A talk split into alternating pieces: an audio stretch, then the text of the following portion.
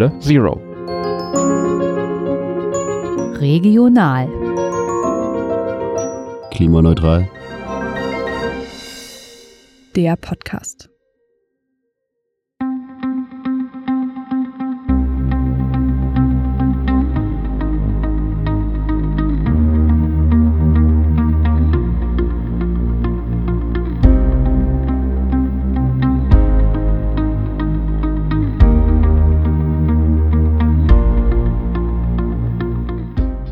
Herzlich willkommen zu einer neuen Podcast-Ausgabe.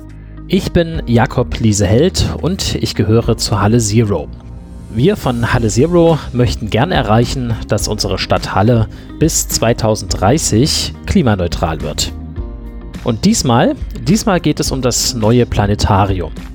Und für das Interview hier habe ich mich dafür mit dem Leiter des Planetariums, Dirk Schlesier, direkt am neuen Standort am Holzplatz getroffen.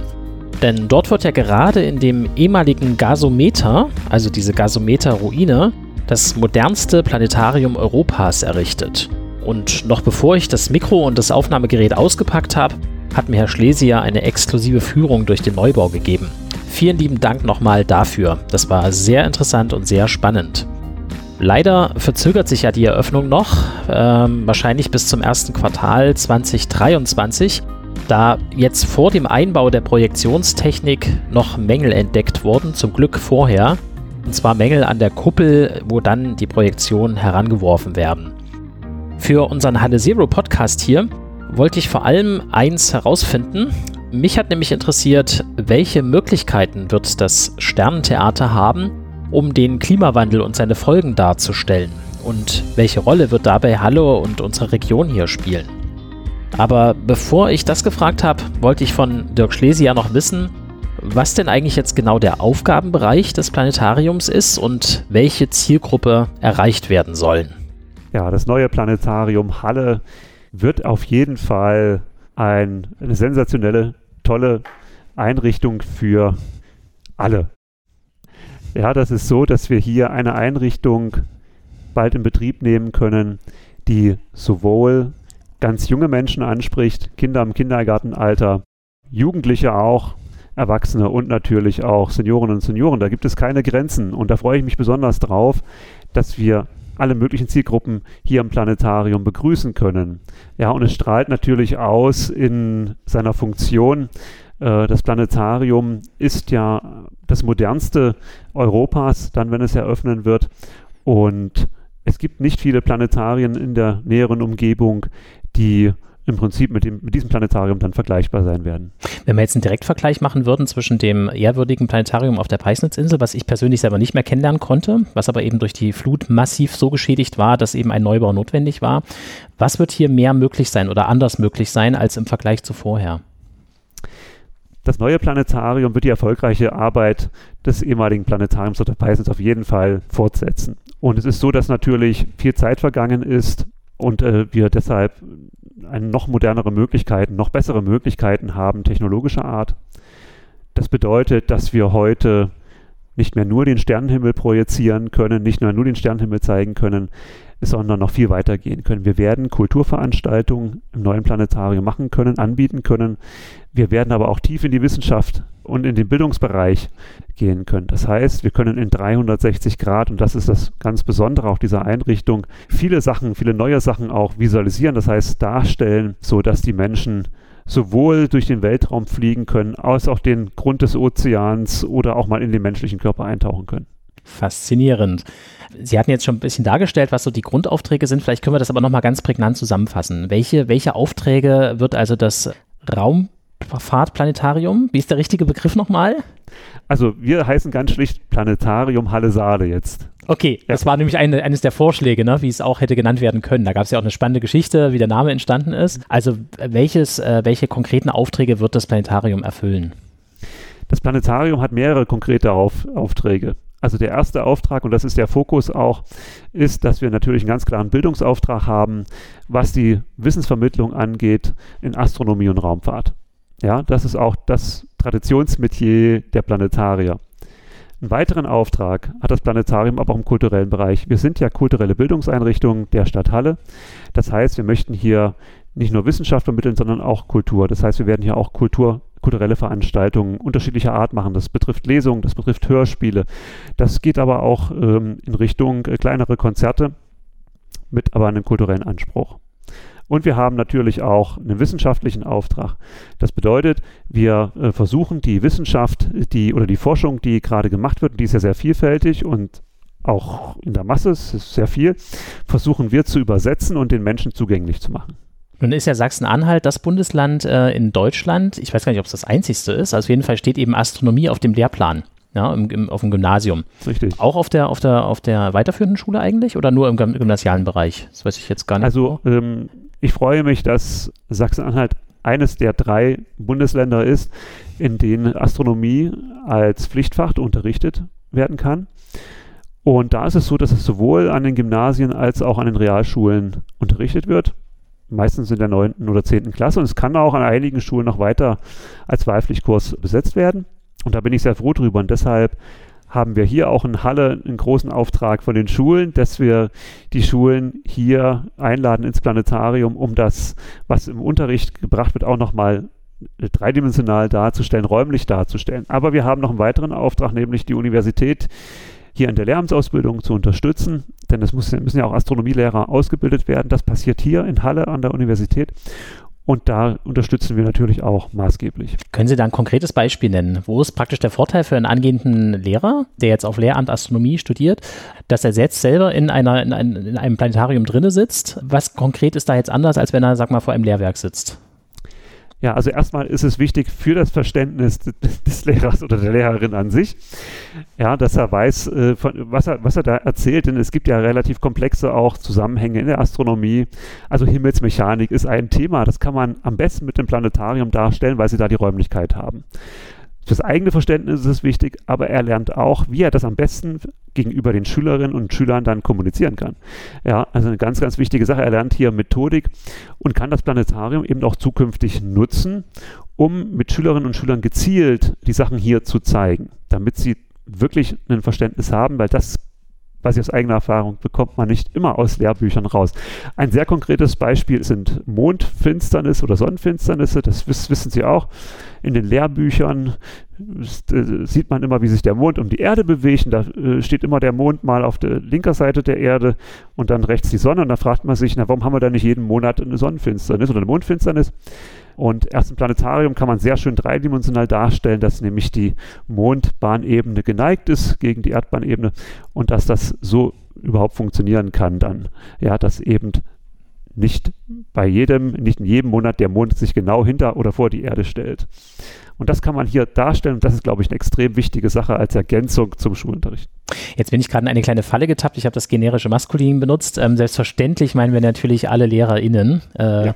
die äh, hier angesprochen werden. Selbstverständlich. Dann kommen wir nochmal zu der ganz zentralen Frage, inwieweit ist es denn möglich, das Planetarium auch zu nutzen, um Klimaveränderungen und Klimawirklichkeiten darzustellen? Also das Thema Klima äh, wird für die Planetarien immer, immer wichtiger. Aus dem Grund, dass man eben auch im Planetarium sehr gut visualisieren kann, wie auch Klimaveränderungen eben gerade stattfinden und, oder auch stattgefunden haben. Planetarium sind ja Zeitmaschinen, die können sowohl in die Vergangenheit auch in die, in die Zukunft gehen und die Gegenwart betrachten. Das ist eine wunderbare Sache. Und so kann man heute im Planetarium, wir haben das letztens erst auch bei einer Tagung wunderbar gesehen, da wurden 360-Grad-Aufnahmen gemacht von Gletscherbewegungen oder Gletscherzuständen, äh, wie sie sich verändert haben in kürzester Zeit. Ja, und das wurde in 360 Grad visualisiert. Äh, und da bekommt man nochmal ein ganz anderes Verständnis dafür, wenn man so ein bisschen Abstand auch hat von der Oberfläche und betrachtet das so ein bisschen aus Entfernung. Und das war jetzt ein konkretes Beispiel. Ganz allgemein ist es ja auch so, dass wir die Möglichkeit haben, ähnlich wie unser Raumfahrer Matthias Maurer, der ja jetzt vor wenigen Tagen wieder zurückgekommen ist auf die Erde und der ja gestaunt hat über den Anblick der Erde aus dem Weltraum, das können wir ja nachempfinden. Und so hoffe ich, dass wir auch die Menschen dazu kriegen, die Erde und das, was dort drauf passiert, aus einer ganz besonderen Perspektive zu betrachten. Denn es ist heute möglich, mit unseren Systemen, die wir dann hier im Planetarium auch haben werden, aktuelle Daten Wetter- und Klimadaten äh, einspielen zu können in die Visualisierung der Erde, Meeresströmungen, Gletscherbewegungen und solche Sachen. Niederschläge, Dürreperioden, dass wir das äh, visualisieren können und den Menschen echt klar machen können und sie einen wirklich globalen Blick auf unseren Planeten haben. Wenn man das Ganze jetzt mal umdreht vom globalen zum lokalen, ähm, inwieweit wird ähm, Halle als Stand oder sagen wir mal Halle und Umgebung, Saalkreis und so weiter, also eher eben lokal, auch eine Rolle spielen in der ja. Thematisierung? Das, was man lokal merkt, hat ja globale oder kommt ja durch globale Prozesse. Ja, und ich denke, das werden wir ganz gut verknüpfen. Ja, wir wissen ja, dass, dass wir hier in, in Halle, und da gab es ja letztens auch wieder einen Zeitungsbericht, dass Halle oder speziell auch Sachsen-Anhalt wirklich sehr stark getroffen ist von den wenigen Niederschlagsmengen. Da gab es eine ich sag mal wirklich, wie soll ich das ausdrücken, Karte, die wirklich furchterregend ist. Da geht es wirklich um den Niederschlag, der da runtergekommen ist und wie viel Wasser jetzt noch im, im Boden ist, in verschiedenen Tiefen. Und äh, das sieht ja gerade auch der Norden Sachsen-Anhalt, aber auch die Umgebung von Halle nicht besonders gut aus. Sowas können wir hier auch visualisieren und zeigen und aufmerksam machen. Denn ich denke, die Menschen äh, müssen, damit sie selber auch aktiv werden und äh, mitwirken, damit man dem Ganzen ein bisschen entgegenwirken kann, das Ganze erstmal verstehen. Und das werden wir versuchen zu machen. Aber auch lokal, nicht nur global, sondern gerne auch lokal.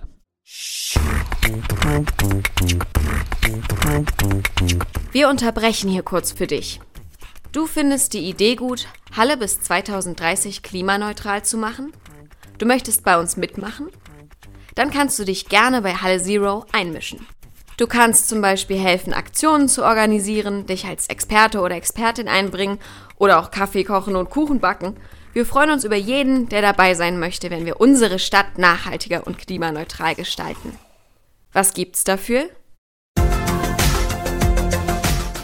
Jede Menge Spaß, tolle Leute und einfach das coole Gefühl, dieser Klimakrise etwas Gutes entgegenzusetzen. Besuche uns auf hallezero.de und melde dich bei uns. Wir möchten alle mitnehmen. Auch dich. Dann äh, kommen wir nochmal zu den Möglichkeiten des Gebäudes. Über den Auftrag haben wir schon gesprochen. Ähm, was gibt das Gebäude alles für Möglichkeiten her? Wir fangen mal außen an. Ja. Ja, und dann äh, fangen wir mal an bei dem Jahresband der Sternbilder. Was hat es damit auf sich? Das ist äh, ja im Prinzip mitfinanziert vom Pro Halle e.V., der sich da engagiert hat. Es sieht ganz wunderbar aus fangen wir von außen an. Wie kam es zu der Idee? okay, wir fangen von außen an. Äh, mal, mal, ganz grob gesagt, kann ich sagen, dass das Planetarium ganz wunderbar auf die Inhalte abgestimmt ist. Also es bildet eine Einheit. Ne? Und die, die gesamte Architektur äh, funktioniert ganz wunderbar. Man fängt eben draußen an, man sieht dieses wunderbare Jahresband der Sternbilder, was Sie gerade gesagt haben. Und äh, das hat schon einen Bildungsauftrag. Das bedeutet, man ist noch nicht mal im Planetarium drin und lernt schon dazu. Ja, man sieht dieses Jahresband, das sind die Sternbilder abgebildet, welche Sie ganz wunderbar sehen können zu den unterschiedlichen Jahreszeiten und in den verschiedenen Monaten. Äh, und wir wollen natürlich auch ein bisschen aufräumen zwischen den großen Themen Astrologie, Astronomie. Sie kennen die Diskrepanz. Da ist es ja so, das eine ist Sternenkunde, also die Astronomie, das andere Sternendeuterei, Astrologie. Und wir wollen natürlich den wissenschaftlichen Aspekt hier hervorheben. Und wir wollen zeigen, wann sehen Sie Ihr Sternbild besonders gut am Sternenhimmel. Das wird da gezeigt. Und da ist beispielsweise der Löwe, wird dann, glaube ich, im März äh, ist dargestellt. Und da fragen die sich natürlich, ich habe doch im August Geburtstag, wieso steht der jetzt im März? Ja, und das wollen wir natürlich anregen zum selber Nachdenken, die Leute mit einbeziehen. Ja, und da wird es auch ein kleines Schild geben, wo das natürlich erklärt wird. Da steht dann drauf, ja, zu ihrer Geburt stand die Sonne im Sternbild Löwe, das Tag hell, da können Sie es natürlich nicht sehen. Und Sie können aber Ihr Sternbild dann im Frühling sehr schön über unserer Stadthalle dann wahrnehmen. Ja, auch wieder der lokale Aspekt, dass es wirklich auch für Mitteldeutschland dann so ausgelegt und gezeichnet ist. Und das ist ja völlig unabhängig von den Öffnungszeiten, weil das ist ja außen dran. Richtig. Und da ist der Parkplatz ringsrum, da kann man jederzeit hinfahren und sich das angucken. Genau. Also Sie müssen für dieses Wissen müssen Sie keinen Eintritt zahlen. genau. ja, das ist uns wirklich sehr wichtig, dass wir schon draußen anfangen, schon bevor Sie durchs, durch unser Sternentor gehen, weil äh, das haben wir so genannt, äh, weil da auch schon Sternbilder aufgetragen sind. Das gehört zum Jahresband der Sternbilder dazu. Äh, na, bevor Sie da reingehen, dass Sie da schon das erste Mal was gelernt haben. Wunderbar. Dann betreten wir mal das Planetarium. Ja. Ähm, was wird da so offeriert werden? Ja, wenn Sie das Planetarium betreten, dann merken Sie gleich diese tolle Architektur. Ich finde das wunderbar, dass äh, wir die Möglichkeit hatten, ein ehemaliges Gebäude, also einen ehemaligen Gasometer, weiter zu verwenden. Und das ist ja gut, da bietet sich das Planetarium besonders an, da passt das Runde in das Runde. Und es ist wirklich ein außergewöhnlicher Bau. Und wir können Architektur verbinden mit, unseren, ja, mit unserem Planetarium. Ja, wir können auch über Architektur erzählen, wir können die Geschichte des Gasometers und deshalb ist die ähm, Einrichtung so vielgestaltig. Einerseits Bildung, Kultur, aber auch Architektur und Technik, die wir hier zeigen können. Nun ist das ganze Projekt entstanden, weil das alte Planetarium leider in den Fluten versunken ist. Muss man sich da jetzt hier auch Sorgen machen, dass das wieder passieren kann? Ich meine, wir sind am Holzplatz, ziemlich zentral. Auch hier fließt die Saale gleich nebenan, man sieht sie. Muss man sich da auch Sorgen machen? Richtig, also die, die Flüsse sind nicht weit weg. Es ist aber so, dass wir hier topografisch einen größeren Höhenunterschied haben und wir hier weit über dem Hochwasserstand waren, den wir zuletzt 2013 haben. Also da braucht man sich nach aktuellem Stand keine Sorgen machen. Ich hatte ja die Gelegenheit, kurz mit auf der Baustelle mit rumzugehen. Wenn ich das kurz plastisch beschreiben darf, dann ist es ja so ein Ringbau und in dem Ringbau befindet sich nochmal ein Ring und in dem wird dann also die Kuppel sein, beziehungsweise ja, auf dem Ring selber befindet sich die Kuppel. Was ist denn da drüber, über der Kuppel? Also wenn man es ganz genau nimmt, haben wir sogar drei Ringe. Wir haben den, äh, den Ziegelstein-Außenring, ja, das ist richtig. Dann haben wir den ersten Betonring und dann gibt es noch einen Zwischenraum, bevor die Kuppel kommt, wo dann die Technik äh, steht, die dann für die Projektion zuständig ist. Und dann kommt der Kuppelring, ganz genau. Aber auf den äußeren Kuppelring sitzt schon äh, die, also aus dem äußeren Betonring, da sitzt die Kuppel drauf, das ist vollkommen richtig. Und da drüber gibt es eine begehbare Dachterrasse. Das ist eine, äh, auch ein Highlight, wie ich finde, ein architektonisches Highlight. Die hat so eine doch sehr schöne Fiederstruktur. Die ist dafür da, dass die Statik eben funktioniert, dass man da auch wirklich gut drauf laufen kann auf der Beobachtungsterrasse. Das Besondere am Planetarium Halle ist ja, dass Sie unten die Sterne virtuell dann erleben können als Projektion und oben dann schauen können, ob alles stimmte, was unten erzählt wurde. Also auf der Dachterrasse sich selber vom richtigen Sternenhimmel dann überzeugen können. Und wo ist der Startplatz für das, für das Raumschiff? Da arbeiten wir noch dran. Ja. Alles klar. Also es wird de facto auf der Beobachtungsplattform wird es Möglichkeit geben, temporär Teleskope aufzustellen. Ja. Ähm, und so, und äh, nebenbei wird es aber auch noch eine feste stationäre Beobachtungseinrichtung geben, wo Sie meinten, es ist ein, ein Sonnenteleskop vorhanden und auch nochmal ein Beobachtungsteleskop, was aber eben die Möglichkeit hat, in die Kuppe rein zu projizieren. Ganz richtig. Also wir werden Beobachtungstechnik an Bord haben, dazu eben auch eine kleine äh, Sternwarte, wie man sie kennt, also mit so einer kleinen Kuppel oben drauf, äh, die sich öffnen kann wie eine Muschel und daraus guckt dann ein großes Teleskop für die Nachtbeobachtung und Huckepack ist aber auch ein Sonnenteleskop dabei, sodass wir sowohl Nacht- als auch Tagbeobachtungen machen können. Wunderbar, ein ganzheitliches Angebot einfach. Ja. Inwieweit haben denn eigentlich äh, klimatische Gesichtspunkte beim Bau dieses äh, Planetariums eine Rolle gespielt? Also wir sitzen jetzt hier in Ihrem dann Büro. Äh, ich sehe eine sehr Menge Sichtbeton, eine große Menge Sichtbeton. Ähm, immerhin habe ich ein Holzparkett entdeckt. Wissen Sie, inwieweit das auch eine Rolle gespielt hat? Es wird ja ein energetisch sehr, sehr starker Standort sein, nehme ich an. Also einfach ein Energieverbrauch. Also da bin ich baulich nicht der, der Experte. Was ich sagen kann, dass hier schon Wert drauf gelegt ist, es, äh, äh wurde, dass es die modernsten Kriterien erfüllt. Ja, also was ich sagen kann, ist, dass wir hier Fußbodenheizung zum größten Teil haben werden. Ja, und auch ein Grün, also ein Gründach. Also da denke ich, da wurde schon Wert drauf gelegt, dass diese Anforderungen auch weitestgehend erfüllt wurden. Dann gibt es ja noch interessante Sachen wie Funktionen am Bau, nein, Kunst am Bau. Ähm, was hat es damit auf sich? ja, wir versuchen ja immer Kunst und Wissenschaft miteinander zu äh, verbinden und das geht eben hier dann im neuen Planetarium auch wunderbar. Wir werden zwei sehr augenscheinliche Kunstwerke haben. Zum einen, ja, ein, ich sage mal, Bücherregal, das klingt so abwertend, das ist ein wunderbares Kunstwerk, in das 6000 Bücher beinhaltet die über dem Aufzugseingang dann angebracht sind. Und diese Bücher, die haben einen Bücherrücken, der farbig gestaltet ist. Und diese Bücherrücken ergeben zusammen ein großes Kunstwerk, ein Bild, das die Hintergrundstrahlung Strahlung unserer Milchstraße dann symbolisiert. Das finde ich eine super tolle Verbindung zwischen Wissenschaft und Kultur. Und wir werden aber eine zweite äh, Installation noch haben, die eine Astronautenfamilie zeigt. Ganz wunderbar. Ich glaube, da verspreche ich oder sage ich noch nicht zu viel. Dann wäre es schön, wenn Sie sich das dann selber anschauen, die Besucherinnen und Besucher. Aber es wird eine tolle Sache. Halle, ja, sehr gut ausgestattet in Zukunft. Wir haben ein super modernes neues Planetarium, super Sache. Ja. Aber wie sieht es aus mit dem, mit dem Norden von Sachsen-Anhalt? Ähm, schauen die in die Luft? also, äh, das ist ja so, dass äh, wir hier in Sachsen-Anhalt, ich denke schon, die zentrale astronomische, eine zentrale astronomische Einrichtung werden. und auch Besucherinnen und Besuchern aus dem Norden erwarten. Ja, und natürlich auch alle einladen aus dem gesamten Bundesgebiet, sogar darüber hinaus. Also die nächsten Planetarien sind ja in anderen Bundesländern, also die jetzt dann äh, äh, ähnlich ausgestattet sein werden. Nichtsdestotrotz äh, arbeiten wir eng zusammen mit mit Planetarium. Wir haben jetzt vor, im äh, Juni eine Veranstaltung zusammen zu machen mit der Leiterin des Merseburger Planetariums. Äh, ich war jetzt bei der Museumsnacht in Halle Canena im, im Planetarium, habe die Kolleginnen und Kollegen dort besucht. Da gibt es ja eine astronomische Station, die äh, wo, wo, Vereinsmitglieder dieses traditionelle Planetarium, also museal, sage ich mal, äh, pflegen. Das ist ganz wunderbar und ich finde das toll, dass wir das später ein äh, wirklich traditionelles, klassisches Planetarium haben werden, ein museales Planetarium und ein hochmodernes. Also das hat auch nicht jede Stadt. Ja, und wir haben natürlich Verbindungen zu anderen Planetarien in Burg, in Dessau, Aschersleben. Äh, da gibt es eine sehr gute Community, sowohl äh, für Sachsen-Anhalt als auch europaweit. Ja, und da arbeiten wir sehr eng zusammen. Mit den Planetarien, aber auch mit anderen Einrichtungen. Also ich habe schon gesagt, Universität, Leopoldina, aber auch überregional. Ja. Dann schauen wir jetzt mal in die äh, Glaskugel sozusagen. Ähm, wann, wann werden wir denn sozusagen als, als Hallenser und auch natürlich alle anderen Besucher ähm, das, das Planetarium nutzen können? Gibt es da schon einen Zeithorizont? Also wir gehen jetzt davon aus, dass wir im ersten Quartal 2023 eröffnen können. Okay, dann drücken wir mal ganz herzlich die Daumen und ja, drücken wünschen fest. alles Gute. Wir streben denen natürlich am meisten entgegen, das können Sie sich vorstellen. Ja, na klar, weil es sind ja unglaublich viele technische auch Details, die noch zusammenspielen müssen, die ganzen Testläufe und so weiter. Mein Zero. Das mache ich, damit es weniger Treibhausgas gibt. Ja, ich gebe mein Bestes, auch wenn ich eigentlich mir wünschte, dass man noch mehr tun könnte.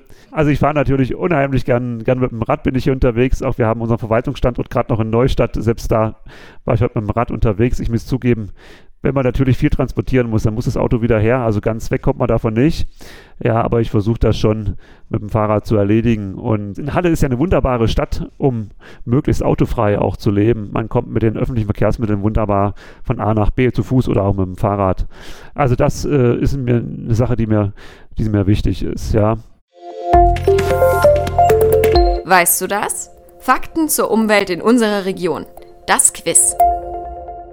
Ich stelle eine Frage und Sie schätzen? Ich schätze, ich gebe mir Mühe. Also es, es, handelt sich um einen Gegenstand, der diese äh, Region hier um uns, also Halle, aber eben auch Sachsen-Anhalt, massiv geprägt hat in der Archäologie. Aha. Mhm. Ich glaube, Sie wissen schon, worum es geht. ähm, sehr beeindruckend. Ähm, er wurde in der Nähe von Nebra gefunden. Ähm, auf dem, jetzt fällt mir gerade der Berg nicht ein. Der Mittelberg. Der Mittelberg, richtig. Ja. Natürlich, es ist die Himmelsscheibe von Nebra. Und äh, ich würde gerne wissen, was würden Sie schätzen, auf welchen Wert der 2006 versichert wurde, diese Himmelsscheibe? Was würden Sie schätzen? Ach, das ist. Ich bin mir jetzt nicht ganz sicher, inwieweit die Frage was mit dem Klima zu tun hat. Zugegebenermaßen hat sie das nicht. Aber ich wollte so einen kleinen Bezug herstellen. Ja, ah, das ist ganz, ganz wunderbar. Aber die genau. Himmelsscheibe liegt uns natürlich sehr am Herzen und wir sind da in guten Kontakt mit dem Museum. Aber ich habe vergessen, Herrn Professor Mellert genau diese Frage zu stellen, obwohl ich es irgendwann schon mal gehört habe. Aber ich denke, oh Gott, das ist schwierig zu sagen. Also es müsste mindestens fünf- bis sechsstellig sollte es schon sein, oder? Mhm, auf jeden Fall, ja. ja. Definitiv. Also dann wahrscheinlich sechsstellig äh, mhm, ja. wird es schon sein. Das ist ja nun auch ein Welterbe. Genau. Und aber da muss ich jetzt passen. Ich schätze mal sechs Millionen oder so mhm. etwas. Okay, es ist deutlich drunter, was, deutlich gesagt Haben, was Sie gesagt haben. Es sind 100 Millionen Euro. 100 Millionen. Ah ja, okay. Ich gebe zu, ich habe diese Zahlen der Yellow Press entnommen, ja. beziehungsweise Wikipedia. Ähm, aber ich erinnere mich, ich hatte auch eine Führung gemacht im Landesmuseum und äh, die haben einen ähnlichen Wert gesagt. Ah, genau. okay. Ist ja, da muss ich nochmal eine vernünftige Führung machen im Landesmuseum, nicht einfach nur selber gucken. Genau. Aber richtig. ich war nicht ganz so weit weg. Genau. Das waren schon astronomische. Äh, riesige Summen. Äh, genau. Ist natürlich auch jetzt äh, schwierig, so einen ideellen Wert zu versichern. Ne? Aber ja. okay. Dann bedanke ich mich ganz herzlich für dieses Interview. Ja, ich danke Ihnen fürs Interesse und auch für die Zuhörerinnen und Zuhörer. Dankeschön.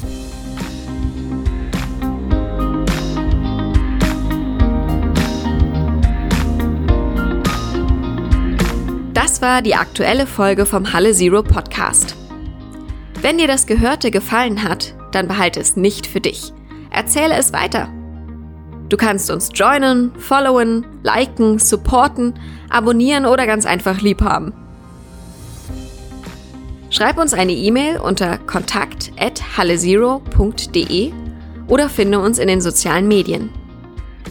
Du hast Anregungen für klimabezogene Themen aus der Region? Schreib sie uns. Wir nehmen sie gerne auf. Das gleiche gilt für Kritik und Hinweise zum Podcast. Wenn du wissen möchtest, was bei Halle Zero sonst noch so passiert, dann besuche unsere Website unter hallezero.de. Herzlichen Dank an dich fürs Zuhören und bis zum nächsten Mal. Wir hören uns.